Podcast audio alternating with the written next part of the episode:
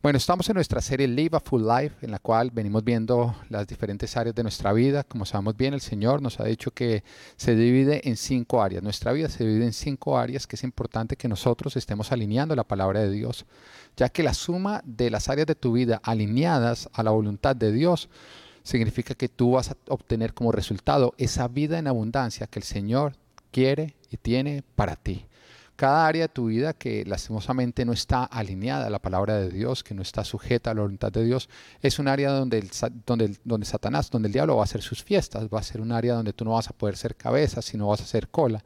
En otras palabras, no vas a poder disfrutar de ser un conquistador de todas las cosas que Dios tiene para ti, sino lastimosamente vas a vivir en esclavitud. Piénsala eh, como el pueblo de Israel, que en una época vivió en Egipto como esclavos, o sea, eran esclavos de los egipcios, pero después el Señor los lleva a Canaán, donde ya no son esclavos, ahora son dueños de tierra.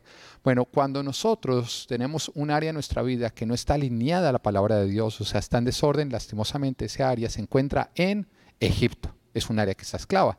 Pero cuando nosotros alineamos esa área la voluntad de Dios, al orden de Dios, ese área está en Canaán, prosperando, avanzando y cada día conquistando más y más y más. Las cinco áreas de nuestra vida, si las recordamos bien, si me ayudan las personas de la alabanza, el primer área es el área espiritual, el segundo es el área relacional, el tercero es el área físico, física, eh, profesional y ministerial. Ya hemos visto nuestra área espiritual, relacional, física y profesional. Y el domingo pasado empezamos nuestra área ministerial. Quiero animar a todos a que esta es una serie que deben estar oyendo y repasando a lo largo de sus vidas. Si llegaste en este momento, no has oído las demás prédicas, es importante que vayas y arranques desde el principio y empieces a alinear cada área de tu vida a la voluntad de Dios, porque Dios tiene para ti una vida abundante pero es importante que tú lo sigas con cada área de tu vida para poder disfrutar de esa abundancia. Como te decía, el domingo pasado arrancamos nuestra área ministerial. Respondíamos qué es nuestro ministerio o en qué consiste nuestra área ministerial. Y el Señor decía que es cumplir con la asignación que Jesús te dio para la edificación de su iglesia. ¿Qué es tu área ministerial? Es cumplir con la asignación que Jesús te dio para la edificación de su iglesia. Tú tienes una asignación que fue dada por Dios y esa asignación siempre tiene que ver con la edificación de la iglesia. Si tú crees que el propósito de tu vida es uno y ese propósito no ayuda a la edificación de la iglesia, déjame decirte que ese puede ser tu propósito, pero no el propósito que Dios tiene para ti. Por lo tanto, no estás viviendo para cumplir el propósito que Dios tiene para tu vida. También hablábamos de la importancia del ministerio. Como te decía ahorita, eh, tiene que ver con el propósito de tu vida. Es la única manera como tú te vas a sentir realizado cuando vives para lo que fuiste creado. Ahora, ¿por qué es importante el ministerio para la iglesia? Porque Dios a ti te puso de una manera estratégica en una iglesia local. Y la iglesia es un cuerpo, tú eres un miembro. Así que cuando tú cumples con tu ministerio, tú estás cumpliendo con tu función como miembro de un cuerpo. Por lo tanto, esa iglesia, esa iglesia va a ser sana. Pero una iglesia que tiene miembros que no están cumpliendo con su ministerio es una iglesia que tiene miembros que no están funcionando de acuerdo al diseño de Dios. Por lo tanto, es una iglesia que está enferma. Tu ministerio fue puesto por Dios, asignado por Dios, dado por Dios de una manera estratégica. Es el plan de Dios. Y cuando tú no cumples con tu ministerio, no solamente esto va a afectar el plan de Dios para tu vida, sino también el plan de Dios para la iglesia. Por eso es importante que nosotros como miembros de la iglesia entendamos que somos miembros de un cuerpo y que si cumplimos con nuestra función, ese cuerpo va a estar sano. Pero si nosotros no cumplimos con nuestra función, ese cuerpo va a estar enfermo. Pero bueno, creo que ya entendimos la importancia de nuestra área ministerial, nuestra vida, pero después viene la siguiente pregunta. ¿Cómo identifico cuál es mi ministerio?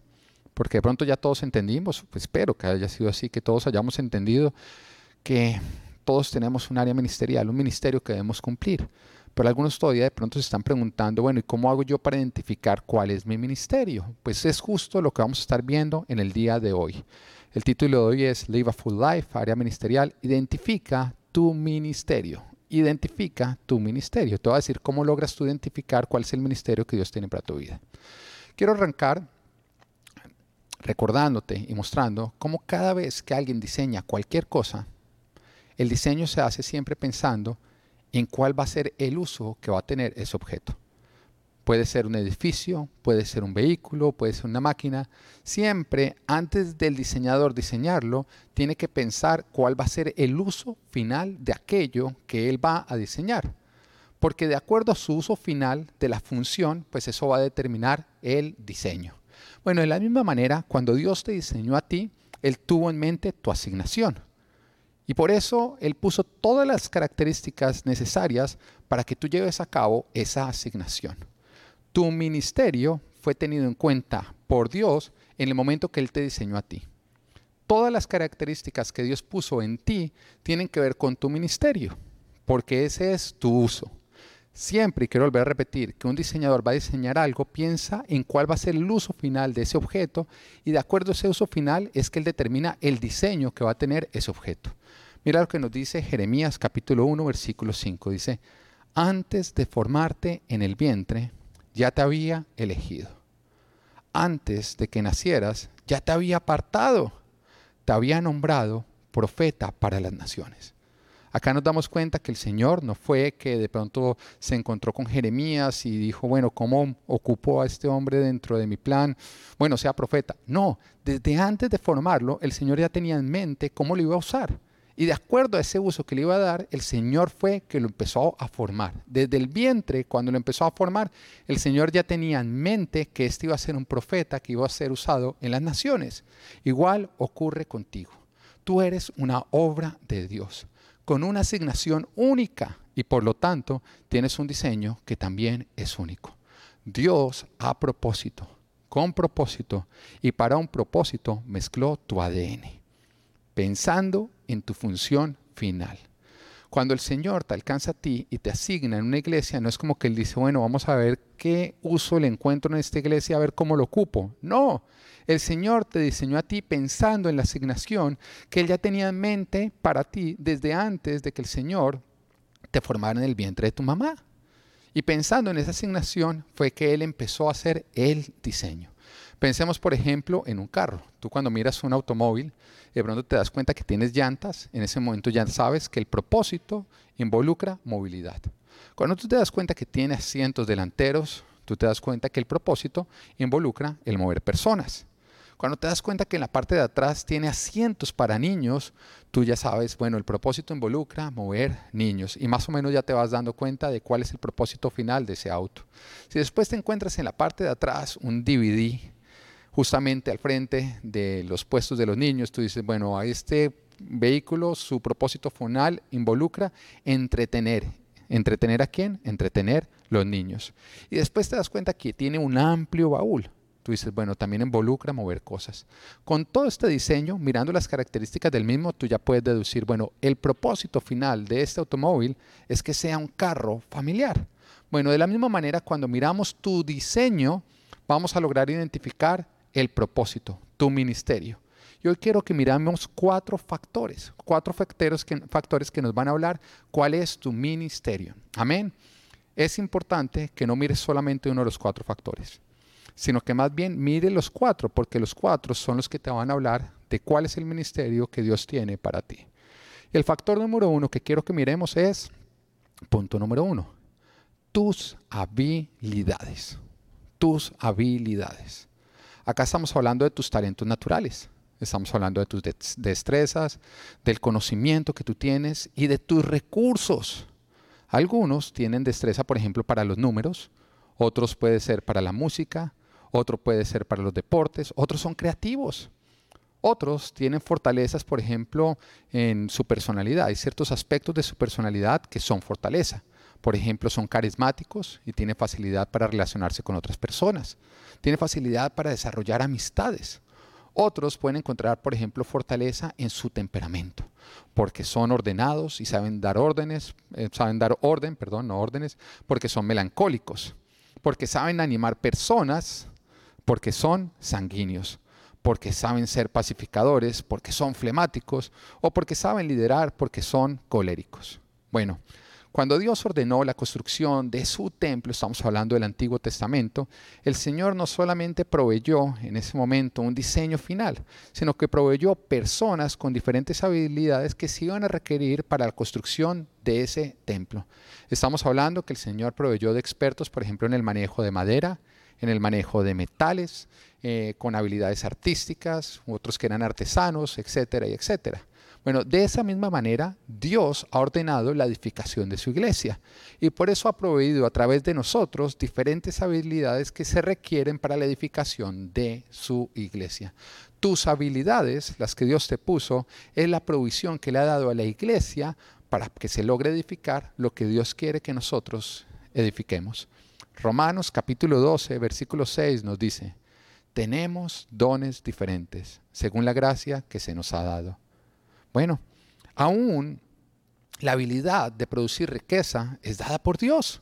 Mira lo que nos dice Deuteronomio capítulo 8, versículo 18. Dice, recuerda al Señor tu Dios, porque es Él quien te da el poder para producir esa riqueza. Mira, todas las habilidades son dadas por Dios. Y son dadas por Dios porque son necesitadas en la edificación de la iglesia. Pero toda habilidad puede ser usada para la gloria de Dios, o sea, para la edificación de su reino, o de una manera egoísta, pensando solamente en ti y en solamente levantar tu propio reino personal. Pero Primera de Corintios capítulo 10 versículo 31 dice, háganlo todo, Didi, háganlo todo. No está diciendo hagan algunas cosas, hagan las cosas que hacen los domingos, no dice háganlo todo para la gloria de Dios. Dios tiene lugar en su iglesia para que tu habilidad sea usada. Pero es tu responsabilidad descubrir cuál es ese lugar. Algunos creen que esa es la responsabilidad del pastor. Llegan simplemente donde el pastor y dice, acá estoy yo, miren qué me puede usar. No, tú tienes que descubrir cuál es el lugar en donde Dios te tiene. ¿Cuál es la habilidad que Dios te ha puesto a ti para ser usada dentro de la iglesia? Dios no te ha dado un ministerio que es contrario a tus habilidades. ¿Qué quiere decir eso? Que si tú no cantas bien, tu ministerio no es cantando. Si tú solamente cantas bonito y lindo en la ducha, de pronto tu ministerio queda en tu ducha, pero no trates de traer tu ducha a la iglesia. Dios te equipó con todo lo necesario para que tú hagas su voluntad. Así que examina qué haces bien y qué no haces bien. Tu ministerio tiene que ver con aquello que tú, es, que tú haces bien, aquello en lo que tú eres muy bueno y debes ponerlo al servicio de la iglesia. Esa es la forma como tú usas tus habilidades para la gloria de Dios.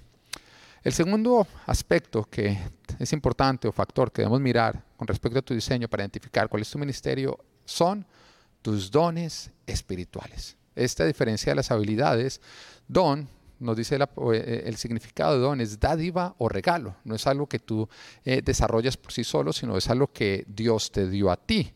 Un don espiritual es una capacidad sobrenatural dada por Dios para el ministerio. No es algo, vuelvo y repito, que tú te ganas, no es algo que tú mereces, sino es algo que Dios te dio para la edificación de su iglesia. Bueno, que lógicamente ocurre a través de tu ministerio. Mira lo que nos dice 1 Corintios capítulo 12, versículos 7 al 11 al respecto de los dones espirituales. A cada uno se le da una manifestación especial del Espíritu. Con esto nos está dejando saber que un don espiritual es una manifestación especial del Espíritu de Dios en tu vida. Y dice, para el bien de los demás. No es para tu propio bien, es para el bien de la iglesia, para la edificación de la iglesia. A unos Dios les da por el Espíritu palabra de sabiduría. A otros por el mismo Espíritu palabra de conocimiento. A otros fe por medio del mismo Espíritu. A otros y por ese mismo espíritu dones para sanar enfermos, a otros poderes milagrosos, a otros profecía, a otros el discernir espíritus, a otros el hablar en diversas lenguas. Y a otros el interpretar lenguas. Todo eso lo hace un mismo y único espíritu quien reparte a cada uno según él lo determina nos damos cuenta que no es algo que nosotros determinamos, es algo que Dios determina, que nos da a nosotros para la edificación de la iglesia y no para nuestro uso personal egoísta. El Espíritu Santo de Dios reparte de manera estratégica para que de esa manera nosotros nos necesitemos los unos a los otros. El Señor quiere que dependamos los unos de los otros para poder construir su iglesia, porque solo en la unidad nosotros somos completos. Cada uno de nosotros complementa a los demás. Es la forma como se forma un cuerpo completo. Esto es muy importante. Cada uno de nosotros es importante dentro del reino. Cada uno de nosotros es importante dentro de la iglesia.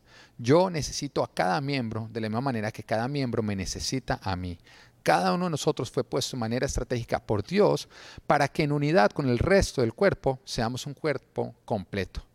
Para que de esa manera nos necesitemos.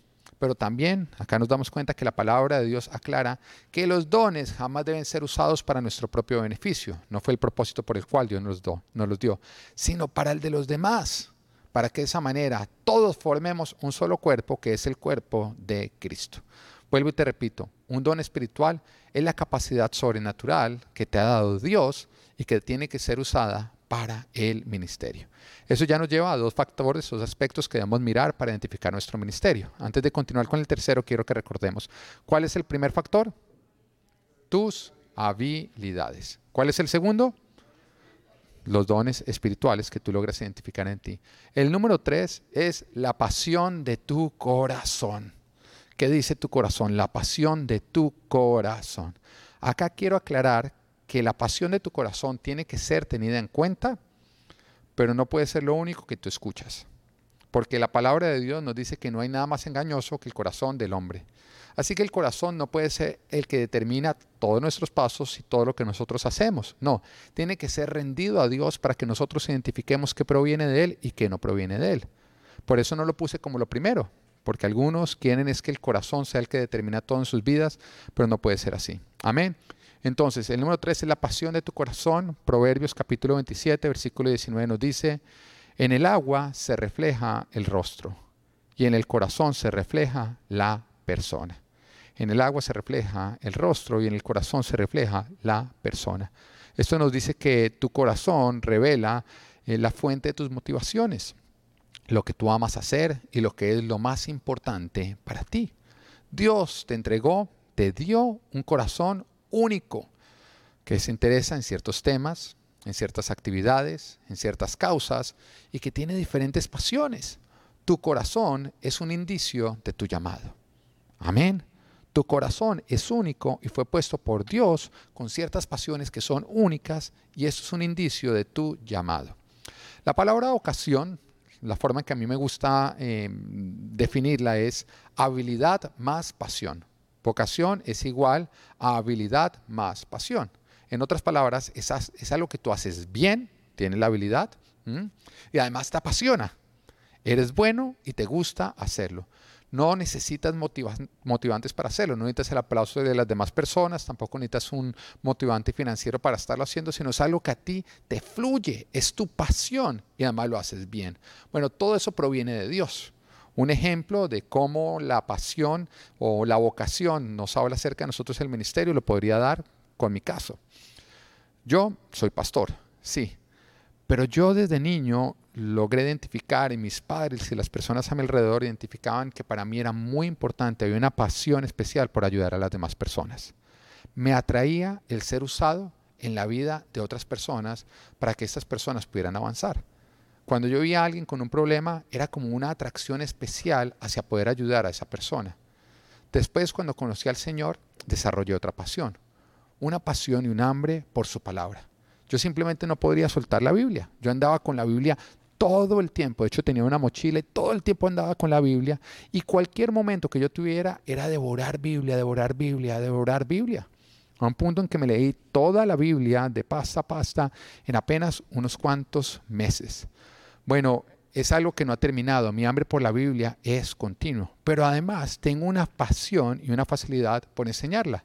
No solo me gusta leerla, atesorarla, sino que tengo un hambre por escuchar la revelación de la misma y también por enseñarla. No solamente me apasiona, sino que he descubierto que además tengo una facilidad para hacerlo. Bueno, esta vocación revela mi llamado también. Lo mismo debe ocurrir contigo. Deben haber ciertas áreas de pasión, cosas en las que simplemente te apasionas. Tú no necesitas ningún motivante para hacerlo, pero además eres bueno Bueno, eso es un indicio de cuál es tu llamado. La palabra nos dice en Proverbios capítulo 16, versículo 9, el corazón del hombre traza su rumbo. Mira lo que nos está diciendo. El corazón del hombre traza su rumbo, pero sus pasos los dirige el Señor. Acá nos está hablando que tu corazón es único porque traza un rumbo que es único, que Dios puso el rumbo que tiene para ti en tu corazón. Y que cuando tú rindes a Dios ese rumbo, Él va a dirigir tus pasos para el cumplimiento de ese propósito. Nadie conoce mejor las pasiones de tu corazón que Dios. Dios las puso ahí. Ahora, cuando tú rindes tu corazón a Dios, Él te va a conceder los deseos de tu corazón. Tu pasión tiene que ver con tu ministerio. Amén. Y ahora quiero hablarte sobre el cuarto factor, el cuarto aspecto que es importante que nosotros miremos y que también habla sobre nuestro ministerio. Tu historia. Tu historia. Sí, estoy hablando de tu pasado. Romanos 8:28 nos dice, ahora bien, sabemos que Dios dispone todas, di todas, todas las cosas para el bien de quienes lo aman los que han sido llamados de acuerdo con su propósito. Esto nos está diciendo que si tú fuiste llamado de acuerdo con el propósito de Dios, el Señor va a usar todo tu pasado para tu bien, para el desarrollo de tu futuro, para tu ministerio. Dios no desaprovecha nada. El Señor no desaprovecha tu pasado. Él quiere usarlo como un equipamiento tanto tu experiencia ganada a través de las buenas experiencias o de lo bueno que ha ocurrido en tu vida, tales como la educación, eh, tu parte laboral, de pronto tus experiencias familiares o culturales, tus experiencias espirituales y ministeriales, como también toda la experiencia que lastimosamente fue ganada con dolor. Porque ¿quién mejor para ayudar a un alcohólico a dejar el alcohol que un exalcohólico? ¿Quién mejor para ayudar a alguien que está pasando por situaciones difíciles en su matrimonio que aquel que ya superó situaciones difíciles en su matrimonio? ¿Quién mejor para consolar a alguien que ha perdido un ser amado que aquel que algún día fue consolado por la pérdida de un ser amado? Segunda de Corintios capítulo 1.3 nos dice, alabado sea el Dios y Padre de nuestro Señor Jesucristo, Padre misericordioso y Dios de toda consolación, quien nos consuela en todas nuestras tribulaciones, para que, con el mismo consuelo que, Dios, eh, que de Dios hemos recibido, también nosotros podamos consolar a todos los que sufren. Sufren. Dios quiere usar tu pasado para ayudar a otros. Pero hay una condición. Hay una condición para que tu pasado pueda ser usado. ¿Cuál es esa condición? Que tú hayas sanado tu pasado. La única manera en que tu pasado puede ser usado para bien en tu futuro es que tu pasado haya sido sanado. Y por eso es importante que nosotros rindamos nuestro pasado al Señor. Porque cuando nosotros rendimos algo al Señor que está enfermo, el Señor lo sana. Cuando nosotros rendimos algo a Dios que está muerto, el Señor le da vida. Y por eso es importante que tú no cargues con un pasado enfermo o un pasado muerto, sino que más bien lo rindas a Dios para que Él con su toque produzca sanidad donde hay enfermedad, vida donde hay muerte. Un pasado que no ha sido resuelto, un pasado que no ha sido perdonado, lastimosamente no va a poder ser usado por Dios para edificar personas en tu presente o en tu futuro. La condición para que tu pasado pueda ser usado por Dios es que tu pasado ya esté sanado. ¿Recuerdas el ejemplo que yo te daba ahorita con respecto al alcohólico? Bueno, de cómo un exalcohólico lo puede ayudar, otro alcohólico no lo podría ayudar. Lo que haría es hundirlo. También te daba el ejemplo de alguien que está eh, pasando por problemas matrimoniales. Otra persona que superó los problemas matrimoniales lo va a poder ayudar. Pero otra persona que está pasando por un divorcio solamente lo va a poder ayudar a conseguir un buen abogado de divorcio. Tú tienes que entender que el sano sana y el herido quiere. Y es por esa razón que el Señor quiere primero sanar tu pasado para que de esa manera tú puedas usarlo en tu presente y en tu futuro para que otros sean sanados también a través de tu experiencia. Tu pasado sanado, Dios lo quiere usar para tu futuro. Pero no solamente tu, tu pasado sanado, el Señor quiere también usar tu pasado herido, pero primero tiene que sanarlo.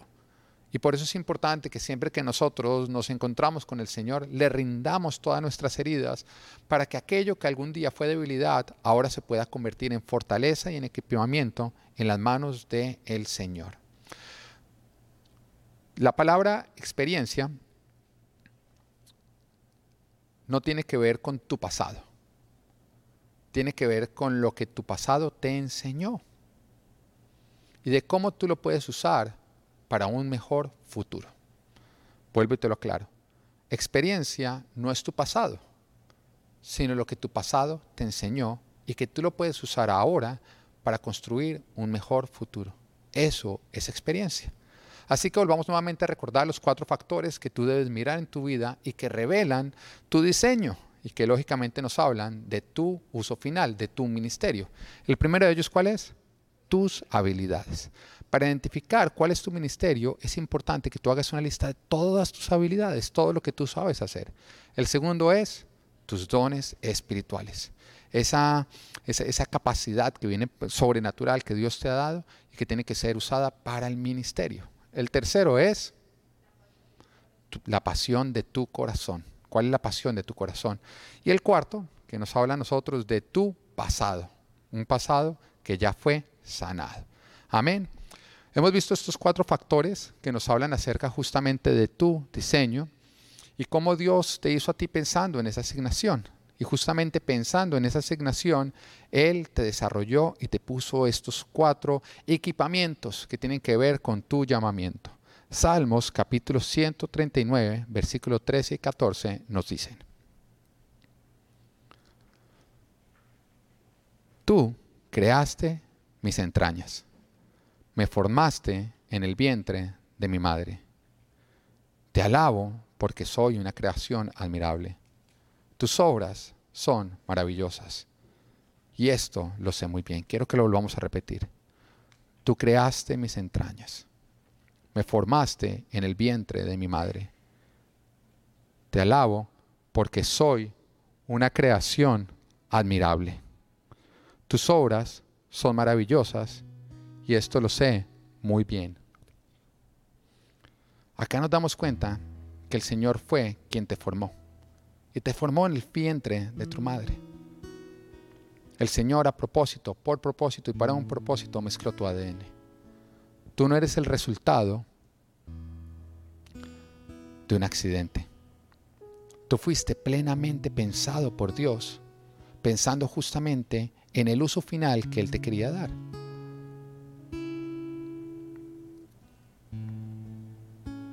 Pero ten en cuenta también lo siguiente para lograr identificar tus habilidades, tus dones espirituales, la pasión de tu corazón y también cuál es ese pasado que Dios quiere usar. Lo primero que tienes que tener en cuenta es que tus dones y habilidades son confirmadas por otros, no por tu pasión. ¿Estás oyendo bien? Tus dones y habilidades son confirmadas por otros y no por tu pasión. Tu pasión, tu corazón te puede engañar muchísimo. Acá lo que quiero decir es que si tú crees que cantas muy bien, pero las demás personas cuando cantas creen que están matando gatos, tú no cantas. Tu pasión y tu corazón te pueden decir que eres un Pavarotti, pero las personas alrededor están escuchando que tiene más ritmo una balacera. Tu llamado no tiene que ver por ahí.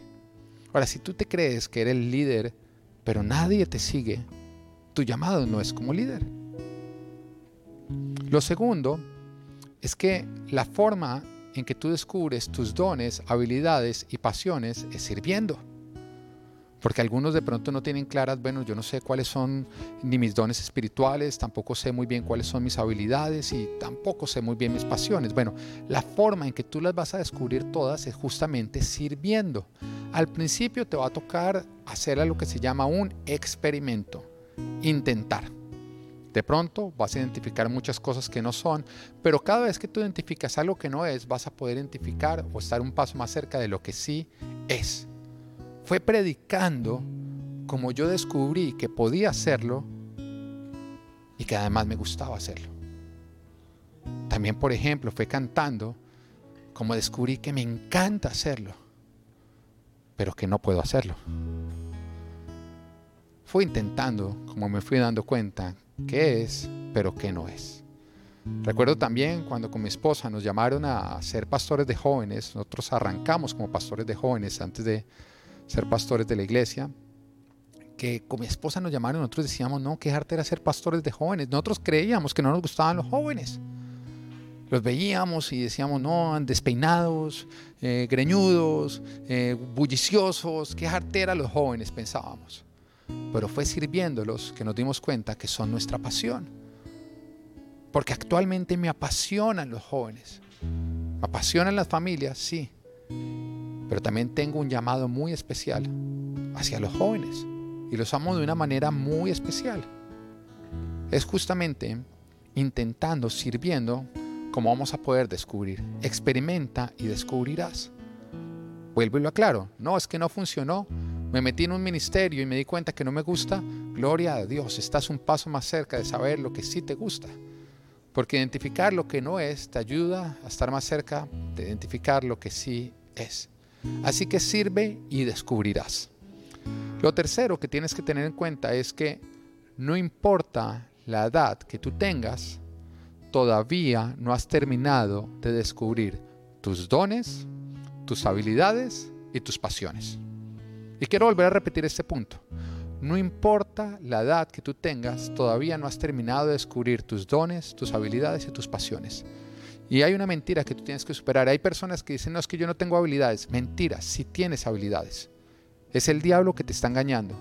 Pero también hay personas que dicen, no, yo estoy muy viejo, Así que yo ya descubrí todas mis habilidades, todos mis dones y todas mis pasiones y ninguna de ellas sirven para la iglesia. No importa la edad que tú tengas, tú todavía no has terminado de descubrir para lo que eres bueno, el equipamiento que Dios tiene para ti, ni tampoco lo que te apasiona. Tú eres un diseño muy complejo. Y mientras tengas vida, vas a seguir descubriendo cosas de ti que no conocías. Aunque tengas 100 años, hay dones, hay habilidades y hay pasiones que todavía están escondidas en ti. Moisés descubrió la mayoría de sus dones, habilidades y pasiones después de los 80 años. Después de los 80 años es que él empezó a descubrir realmente cuál era el diseño que Dios tenía para él. Ahora, ¿por qué a los 80? Porque fue a los 80, a la edad en la que él entró en el ministerio. Eso quiere decir que antes de esos 80 que no vivió para el ministerio, Hubo mucho de él que jamás descubrió. Pero fue en el momento en que él empezó a vivir para su ministerio, para cumplir ese ministerio, que él empezó a descubrir todo su diseño. A lo que me refiero es que recuerda que tus habilidades, tus dones, tus pasiones y aún tu historia fueron diseñadas por Dios pensando en tu ministerio. Por lo tanto, si tú no vives para tu ministerio, hay un montón de equipamiento que Dios puso en ti que tú jamás descubrirás. Es cuando tú vives para lo que fuiste diseñado que vas a lograr identificar todo lo que puso en ti el diseñador. Es en el ministerio donde vas a descubrir todo tu diseño. Pero te tienes que disponer para servir a otros, para servir en la iglesia de Dios, para desarrollar tu ministerio. Y entonces Dios te sorprenderá. Esto es Live a Full Life, área ministerial. Identifica tu ministerio.